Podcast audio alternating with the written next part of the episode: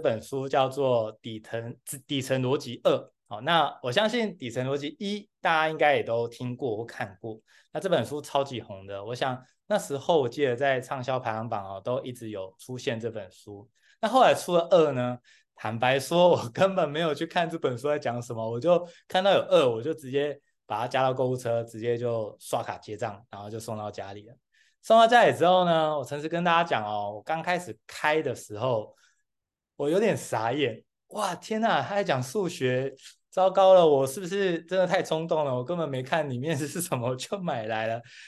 但是呢，我很庆幸说，我还是沉住气，我就持续看，可能有一些比较对我来讲比较艰涩的地方，我就稍微跳一下，跳一下之后，哇，不得了，后面有好多很精彩的地方，让我学习到很多。所以这本书呢，如果各位就是你真的要买来的话，我比较建议啊，就是你去书局稍微翻一下。然后，但是我看完之后，对我的帮助是非常非常大的。那也因为很多人跟我说这本书有点难，这也是其中一个我今天为什么一定要讲这本书。因为越难的书，其实能够跟大家讲哦，我觉得能够帮到大家的机会越大嘛，对不对？那当然有些书啊，真的太厚了，我真的没办法在短这这么短三十分钟跟大家讲完，那可能就不一定有机会排哦。但是这本书呢，我真的蛮喜欢的。为什么呢？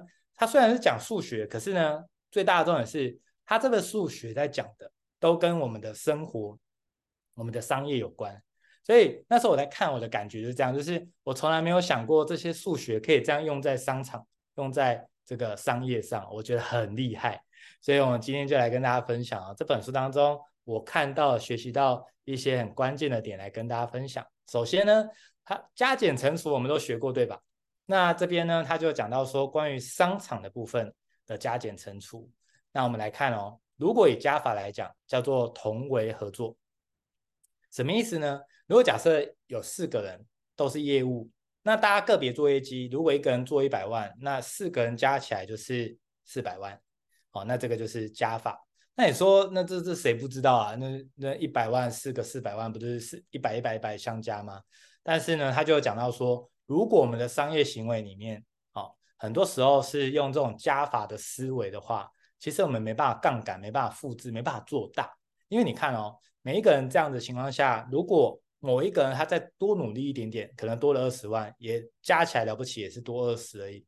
所以呢，他这种复利的效应就是堆叠起来的效果是比较差的。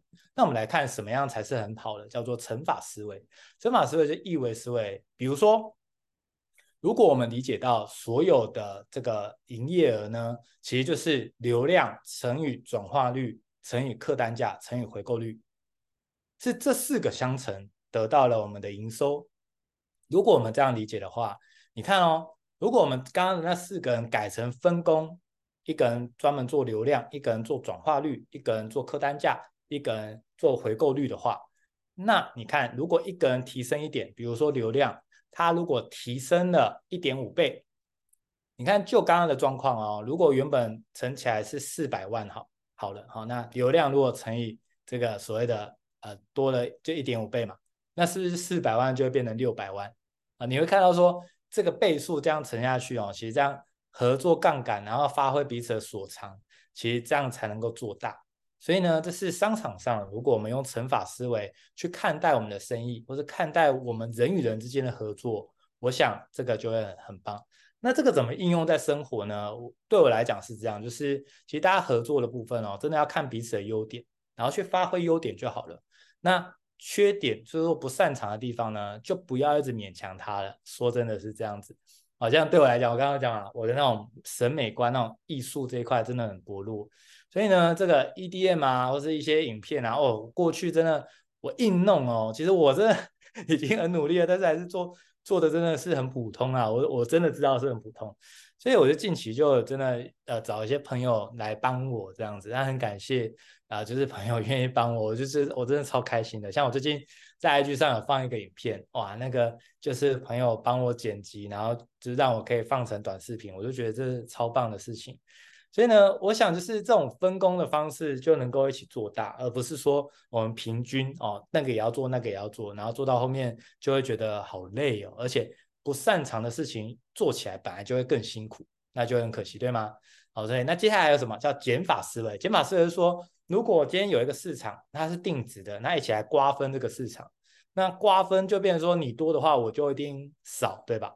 那其实这样的话，如果我们在规划一个市场、一个商业都是这样子去竞争的话，其实呢，我们很多时候就变成说，大家没办法去彼此激励，反而是彼此竞争，甚至那个竞争变成彼此内耗，就是甚至已经不是竞争了，叫做斗争。各位公司有没有发生这样的事情？其实有，蛮多公司都这样，搞到后面都是彼此在斗争，你就觉得生活已经很麻，就是很多麻烦的事要处理了，还要去公司跟人家斗争，然后你还要选边站。那你选错，哇，那就是永永不得升迁这样子，哇，好烦哦。可是为什么会这样？是因为大部分的商场，大部分他们规划的都是减法思维，所以就是一起瓜分，或是有一起的预算，有没有？如果今天公司有两千万预算哦，给大家，那各个部门就会开始争啊。部门争完之后，哦，各个各个单位又开始争哦。那大概争下来之后，大家就是厮杀着你死我活啊。所以这个我们常说，这不是竞争了，已经到斗争了哦，那就很麻烦了。对吧？但是有一个叫除法的思维，我觉得这挺有意思的。他说，比起固定的预算，不同部门去抢哦，不如是用每一个人个人的项目投报率去计算。那意思就是说，就看每一个人做的这个绩效，然后可能设定一个趴数，也就是说，你可能做了一千万，那你可以争取到的、呃、这个呃支持或者争取到的预算，可能可以拿到十趴。假设我们是固定十趴这件事情来看。哎，大家就不是彼此竞争哦，是跟自己竞争哦。那这个方式的话，就可以激发大家的潜能，激发大家成长，而彼此是一个好的合作模式，而不是彼此竞争，是更更不是彼此斗争哦。那我想，这是商场上我们就可以学习到加减乘除。大家听完之后有没有觉得，哇哦，这国小学的东西用在商场上原来这么厉害？接下来要跟大家分享这本书另外一个我觉得非常厉害的思考模式，叫做五维思考。这五维是哪五维呢？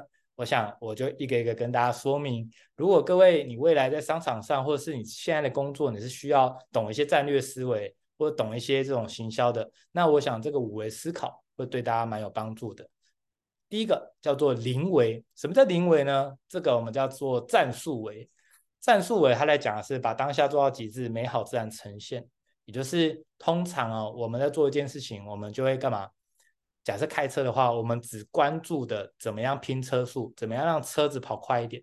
所以如果这个是在商场上或是在工作上是这样，就是哎，我业绩不好，我就拼业绩，我就只看我要狂拼业绩，或者是我就要狂拼客单量啊，也就是说我狂拼啊、呃，这个接触越多人越好，那就是狂拼这件事情。这个叫零维，就是战术维。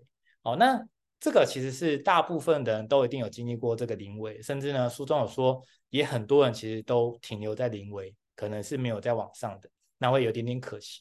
所以呢，零维的部分，我想这大家都非常熟悉，我们就不多说了。接下来一维，一维叫做战略维。什么叫战略维呢？这边其实跟大家讲的是，不要用战术的勤奋掩盖战略的懒惰。好，那为什么是这样讲呢？什么叫战术的勤奋？就是说，呃。他就是死命的干，比如说，哇，这个成果不好，我就觉得没关系，我再做更多就好了。但他并没有停下来思考，有没有可能他的策略错了，或者有没有可能他受众设定错了，或是有没有可能他的方法是错的。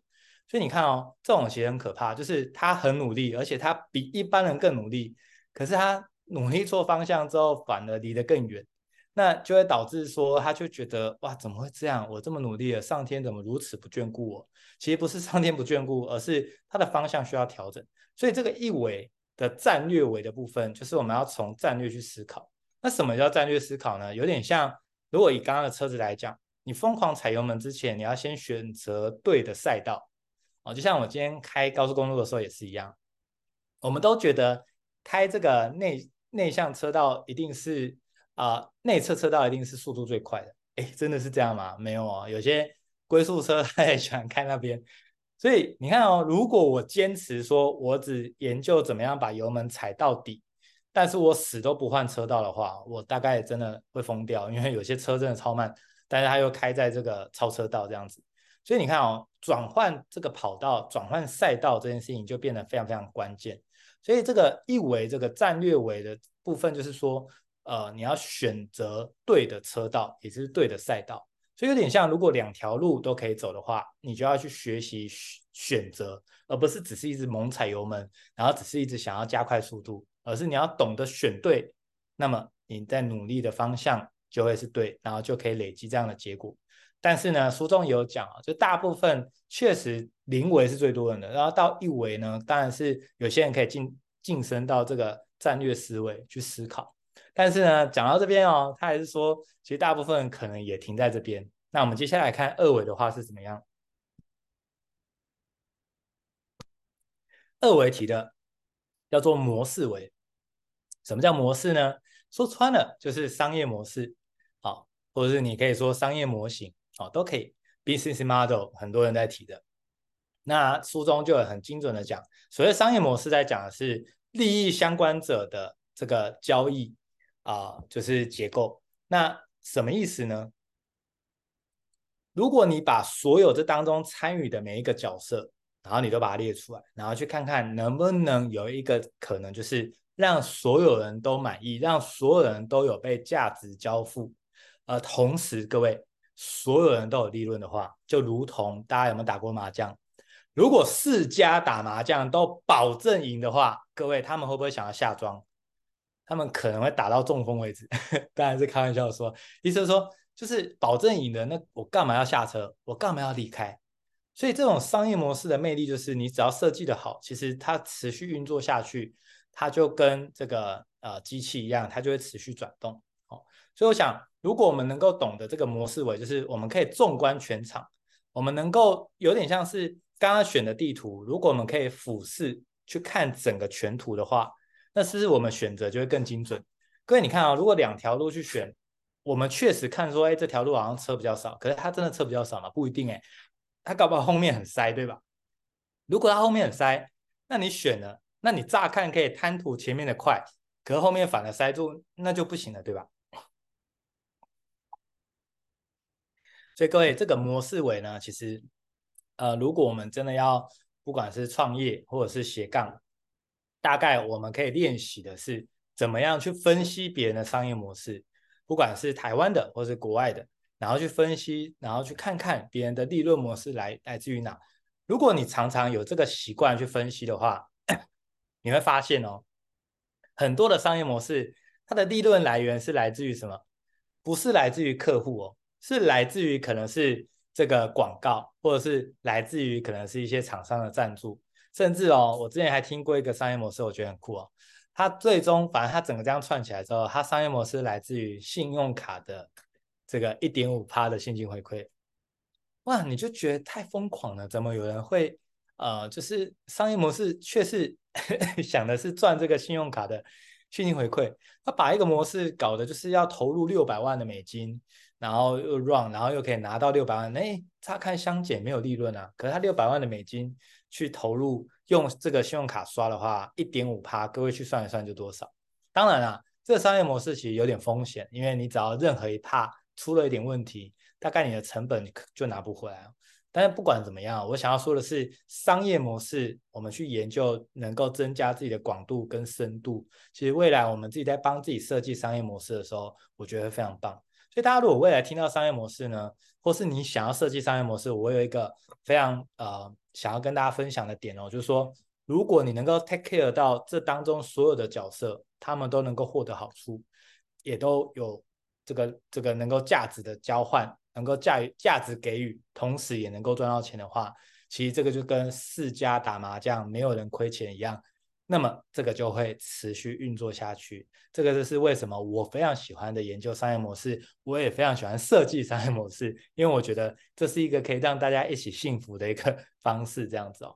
所以呢，如果我们能够到模式尾的话，我想哇，基本上呢，你大概应该是这个所谓人家说的这个二十趴，可能是主管，或是可能是一些呃创业组或是斜杠的的人哦，大概你可能应该要走到这个能力了。那接下来呢，第三个叫做创新维，三维喽，各位，这个三维在讲的是颠覆式的创新，让不可能变成可能哈，或者是有时候是颠覆式的技术。各位你会发现说，我们曾经讲哦，BB Call 也好啊，或者像小黄书以前打电话还要翻一本超厚的，你那个模式再怎么 run 哦，都不比这个新的手机、新的网络出来直接打趴掉这件事情。所以其实你要三维又比二维更高高超了，因为如果你能够创新整个去盖过，就像我刚刚讲，如果有些模式呢，我能够设计出来是啊、我的利润来源是来自于第三方哦，那么是不是很棒？是不是听众又可以获取到他想要得到的资讯？然后呢，这个对于这个输出的人又可以学习到非常多呃，我们能够学习到的东西，而且我们能够继续付出，同时呢，可能又可以帮到第三方，那是不是很棒？所以我想，比如说跨境电商，它确实让很多的贸易价差变小。哦，曾经很多东西就是可能在呃我们制造出来之后卖到欧洲，或是可能从美国卖到台湾哦，那个价差之大哦，就是可能可以翻十倍、二十倍。可是当我们跨境电商这个跨时代颠覆式的创新出来之后，你会发现现在我们的这个金额越来越扁平了，意思是说我们的这个价差其实是越来越低的。为什么？价差越来越少，因为我们的资讯透明的。哦，不管是房子，不管是什么一样，实价登录也是这样的创新式的思维，对吗？所以这些创新的这个呃出现，就会发生什么事情？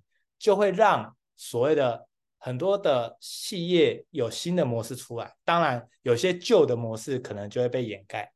那么，这就是创新为为什么它是啊、比二维还要来得高。所以，如果我们可以走到创新维，我们总是想。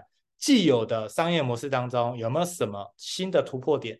如果没有新的突破点去盖过原本的商业模式的话，你就会发现就会衍生新的市场。比如说 Uber 当时推出的时候也是非常厉害，为什么？因为从来没有想过计程车就是计程车，怎么会有叫做我从台北开到高雄，我刚好要下去，然后我就揪一下看有没有人要，他帮我补贴车资。那哇，那这种思维好新哦。那到后面当然有些人专职就跑 Uber。对吧？那就是这样的一个过程。你看哦，这是完全全新的概念啊。那这全新概念后来用在餐饮业，用在餐饮业怎么用？就是 Uber Eat 或者是后来的 Foodpanda 一样的概念啊。所以你看，这种就是完全颠覆式的思维，能够盖过原本的商业模式。我想三维呢，如果能够做这做到这件事情的话，基本上你能够站在这个所有的斜杠创业的前面的一个角度，我讲这个是非常棒的。但是呢，如果我们要继续往上走，叫做四维。各位，四维叫什么？叫时间维。原因通常不在结果附近。那我来跟大家讲这件事情是什么？小米从二零一一年开始创业，那三年就达到营收两百呃两百六十几亿哦，那非常厉害。那所以大家就一直跟小米去请教啊，说哇，小米你们怎么做到这件事情？雷军就很大方的跟大家讲哦，他就说了什么？他说。他是靠扁平化，让大家就是能够战斗力十足。所以呢，小米当时的创业，它只有三层管理阶层而已。所以那时候大家听完就觉得，哇，原来扁平化可以让这件事情做得好，这样的集战力很强，就不会有那种很多层的管理，然后就变得很冗长，然后是传达命令等等，就会出一些问题这样子。所以呢，很多的企业就听完雷军讲完之后，他回去开始砍。哦，成十层的管理层，慢慢砍，可能协理啊，可能什么，甚至像大家如果有在关注的话，哦，现在很多的这个啊、呃，这个呃首席的营运长啊，或者首席的这个呃不同的长开始做一些整合，因为他发现说这些东西好像不是那么的需要，然后想要扁平化，所以呢，那时候很多企业确实照着这样做，然后有点挑战。后来呢，小米在二零一九年的时候，他就突然宣布说，他们要从三个管理阶级改成十个阶级，哇！大家都晕倒，为什么？哇！他们压缩压了半天，结果突然小米又要从就是改成十个层层级，那这十个层级不就是原本那些公司在做的吗？哇！大家压的这想尽办法去改革，然后都很痛苦，然后现在又要恢复，他们就觉得很匪夷所思。好，那讲这个故事什么意思呢？各位，当时小米它扁平化是因为它刚创业，它是新公司。所以它真的很需要用扁平化的方式，可是到了二零一九年，它已经是九年的公司了，它需要用这个所谓的多的层级的方式来去让组织变大，让管理更有效率，所以他在做调整。但是其他的企业，他压根的没有去分析所谓的时间维，也就是他没有去分析它这个企业从头到尾它的特性，它成立几年的这个变数，他都没有去分析，而是干嘛？就只是一直抄，照抄。就照抄的结果呢，这个文化不符，然后状况不符啊，其实让很多的企业搞得很辛苦啊。所以各位，这就是时间维。如果我们看待每一件事情，我们都能够从头到尾去分析，而不是只是抄他现在成功的。所以我们常说，有一个开玩笑的话这样讲啦，就是他说这个小明啊，他吃这个馒头，他很会吃哦，吃一颗不饱，吃二颗两颗不饱。吃三颗呢，哦，还是不饱，继续吃，吃到第四颗，嗯，还是不饱，就吃到第五颗，哇，终于饱了。然后呢，旁边就有人说，跟跟他妈妈说，哎呦，你好笨哦，直接给他吃第五颗不就好了吗？他第五颗就饱啦，何必吃前面四颗？各位听友有没有觉得真的是超级夸张的谬论呢？但是有时候我们就会犯这种错，哎，他这样做会成功，我就这样做就好啦。可你从来没有看过他前面四颗馒头的累积，呃，第五颗突然爆发。比如说像自媒体上哦，这个中国有一个非常厉害的作家哦，他然后也是短视频非常厉害的这个规划人哦，叫张琪。他就是在今年大概农历年前哦，他去用矩阵布局，在整个 TikTok 上用一百多个哎一百个账号，然后用这种方阵，反正就是整个大量去撒他的这个作品哦。然后就很快的哦，他整个总总个粉丝量达到一亿，然后很快又到两亿，就是突破很快。那很多人就觉得说，哦，用傻的是吗？那我也来傻啊。可是张琪不是只是用傻的，然后就成功了。他过去早就做这个行业，做这个累积，早就已经十几年了。他的实力非常丰富，非常雄厚的。那只不过是他最后找到说，他觉得如果要经营短视频哦，与其一个一个录。不如是直接把他六个小时的整天的培训哦，那请三个成为一个团队，那这三个团这三个人呢，这个摄影的团队呢，专门就把这六个小时全部录下来，然后把它切成呃几千个短视频，然后撒在整个这个 TikTok 上，哦，所以他们是这样做起来的。那当然了，你可以说，哎呦，那既然是这样，我也来请三个人，然后帮我六个小时的这个 切成短视频，当然没问题。但我想要讲的是。我们还是要去看时间轴，他们曾经做对什么事情，跟做错什么，让我们来当做参考。走到第五个喽，这也是最高级的思维了，叫做几率为。什么叫几率呢？他讲的是正确的事情重复做，可是什么又叫正确的事情？这个太笼统了吧？而且这句话很像废话。我们当然都知道正确的事情，那当然我愿意做嘛。可是呢，在这个几率为的思维来来讲哦，就是说我们要找出那些几率比较大的，然后去重复做，去持续做。所以，如果我们这种几率的概念哦，我想我们做生意真的就会比较能够去拥抱不一样，跟拥抱改变。也就是很多人在创业，他想要追求一个叫做保证。我通常听到有人说：“哎，你说这个保证一定赚钱吗？保证一定成功吗？”哦，一方面我当然很知道说这个人一定没有斜杠或是创业的经验，否则他不会问出你这个能保证怎么样嘛？因为谁能保证呢？哦，就算很厉害的巴菲特，他投资也不一定都。全部都赚钱嘛，所以你说谈保证这件事情其实没有意义。但是要谈什么呢？那既然要谈，总要谈一点东西吧。我们谈的是概率，谈的是几率，谈的是有可能成功的几率。只要越高，我们是越能觉得说这件事情值得做。所以如果我们用这种思维去看的话，各位以后我们做任何事情就不要谈叫做哦一定怎么样，没有一定的。但是我们可以谈的是我如何让这个几率变高。让几率变高的方式有一个叫做条件几率。各位，条件几率可以提高成功的可能性。那我来跟大家讲一个故事，非常精彩哦。各位，你有没有接过诈骗集团的电话？你有没有觉得这个这太夸张了吧？这个 那这样这么夸张，会骗得到人吗？这个我一听就知道啦。哎，怎么还是骗得到人呢？可是各位你知道吗？其实诈骗集团他们是讲求几率的一个 创业，虽然是非法的，不过他们也是创业嘛。他们在想什么？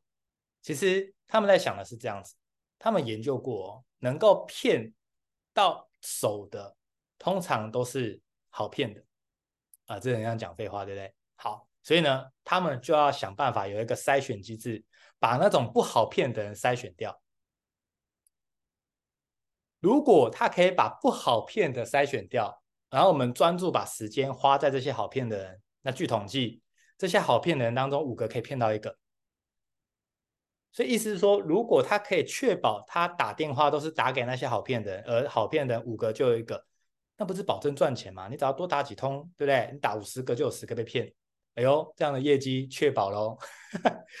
啊，这样教大家，希望大家不要误入歧途去做那个啊。我只是分析这个案例哦。好，所以你看，那怎么样能够让那些不好骗的人可以不要浪费诈骗集团的时间？各位觉得方法就是？他用一个很夸张的口吻去讲一件事情啊，如果不好骗的人一听就知道你会干嘛，你就挂他电话嘛。你挂他电话，刚好让诈骗集团非常的开心哦，因为哦不好骗了，没有浪费到我时间，没关系，下一通电话会更好。所以各位你有发现吗？就是那些诈诈骗集团，他根本不是因为觉得这个东西这样的说法哦能够骗到所有人，他反而是要透过这样的说法。去快速筛选掉那些不好骗的，不要浪费我时间。那我快速去找到那些好骗的人，这样子。所以你可以看到哦，这个骗子其实是故意筛选难骗的人，让他的几率变高，让他可以赚钱。各位听到这边，我不知道你的感受是如何哦。那其实商场上就是这样，很多东西我们就觉得太瞎了，我们就觉得这个是什么啊？可是事实上，其实每一个人他们在做这件事情的时候，他背后都有底层逻辑，只是我们不一定知道。那我们就觉得他很瞎，哦，事实上他都有算计过的。好，那这个就是所谓的条件几率。再来最后一个要跟大家提的这个幸存者偏见，在二战的时候呢，盟军他们派了轰炸机去炸这个德国的这个领地，这样子。可是呢，那时候遇到一个挑战，他们轰炸机去了之后，哦，很少很少飞得回来，几乎都很多都被被打下来。那他们就想要去研究说，哎，那飞回来这些的飞机哦，这是到底可以怎么样让他们更坚固？甚至这些飞回来飞机，他们要继续再去轰炸嘛？因为也没有没有那么多资源，所以他就要一直派他们去。所以那时候盟军在分析，他就看到发现一件事情：这些飞回来的飞机，他们的机身上啊、哦，就是机就是呃飞机的旁边哦，就是都有弹孔。所以呢，他们就在判断说，嗯。都有弹孔，所以他们应该要去加强这个机翼，呃，加强旁边哦。如果让它的机身哦不会这个呃一直穿穿孔的话，或许可以让更多的飞机回来。所以他们正要这么做的时候，他们也去想办法把那些被打掉的飞机把他们拖回来研究。结果他们才发现说：天呐，想的跟他们完全不一样。他发现说那些会被打下来的飞机都发生什么事情？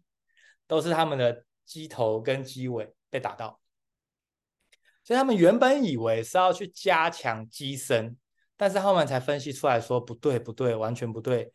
原来是他们遇到的状况是，如果他的机机的呃飞机的头跟飞机的尾巴被打到的话，这个飞机必定坠落。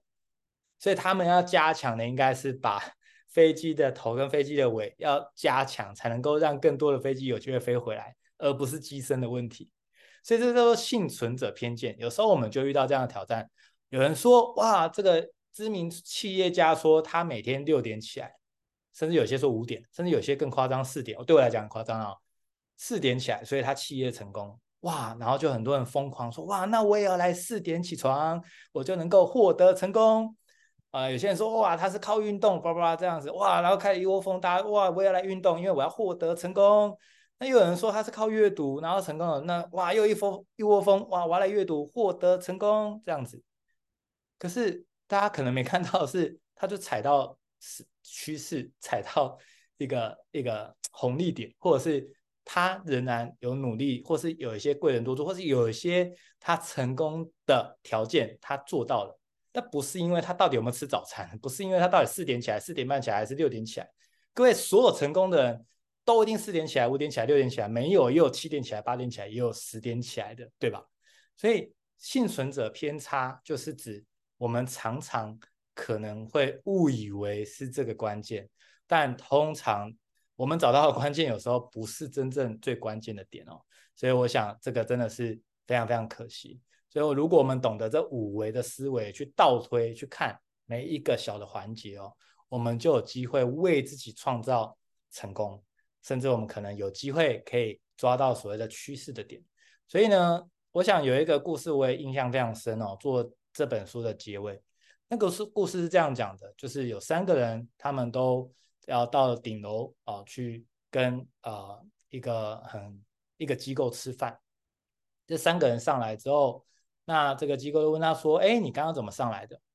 哦，那第一个就说：“哦，我刚刚就是在电梯里面一直伏地挺身，一直伏地挺身做一百下，然后上来的。”哦，OK。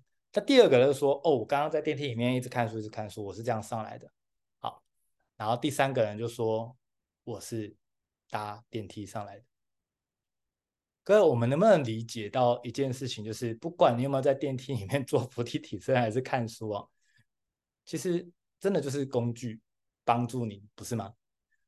不管你今天在高铁上做什么，你之所以能够这么快从台中到台北，不管你再怎么样的英文能力好啊，阅读能力好啊，什么能力好，我们不争的事实就是他搭上高铁，搭对工具。但是搭对工具这件事情，不代表我们很懂高铁的原理，很懂机械原理吧？所以呢，我想这个或许给大家当做参考，就是有时候我们分析要找出那关键的点，确实不容易。但是如果能够找出来的话，事实上。如同刚刚讲的，如果所谓的很快可以从台中到台北是我要的目的的话，那么我就会选择干嘛？我也搭上高铁，我不用很厉害，但是我知道我该做什么样关键的决定，就可以帮助到我得到快速的成功。啊、呃，这就是我今天看的这本书哦，我特别想要跟大家分享的几个点，非常非常的精彩哦，我觉得真的是很喜欢哦。那。当然一样，跟大家分享，就是在今呃每一个月我都会有一次的工作坊。那这一次个人品牌实作工作坊会是在呃台北、新竹、台中跟台南。那我想建立个人品牌已经变成是现在非常重要的趋势了。那尤其不管你今天是创业，还是要斜杠，还是要升迁哦，如果你有个人品牌的实力，很多人知道你，甚至很多人知道，只要是你，他就愿意跟你合作。你个人品牌打起来之后，事实上你不用再投什么履历，你也不用再靠。这个所谓的面试来获得机会哦，其实很多时候，当你是一个咖，当你是一个个人品牌，你有一个一些的知名度，累积一些的实力的时候，其实别人自自动就会想要找你合作。我想这个就是个人品牌的重要性。那么我会在实体的工作坊带着大家怎么样实作，去建立你的角色定位，探索潜力价值、优势强力分析以及打造优质品牌，这就是我们在工作坊会做的。如果你有兴趣的话，你就可以扫下面的这个 QR code。你可以看里面的资讯，那也很期待可以跟大家在实体见面啊！以上就是今天的这本书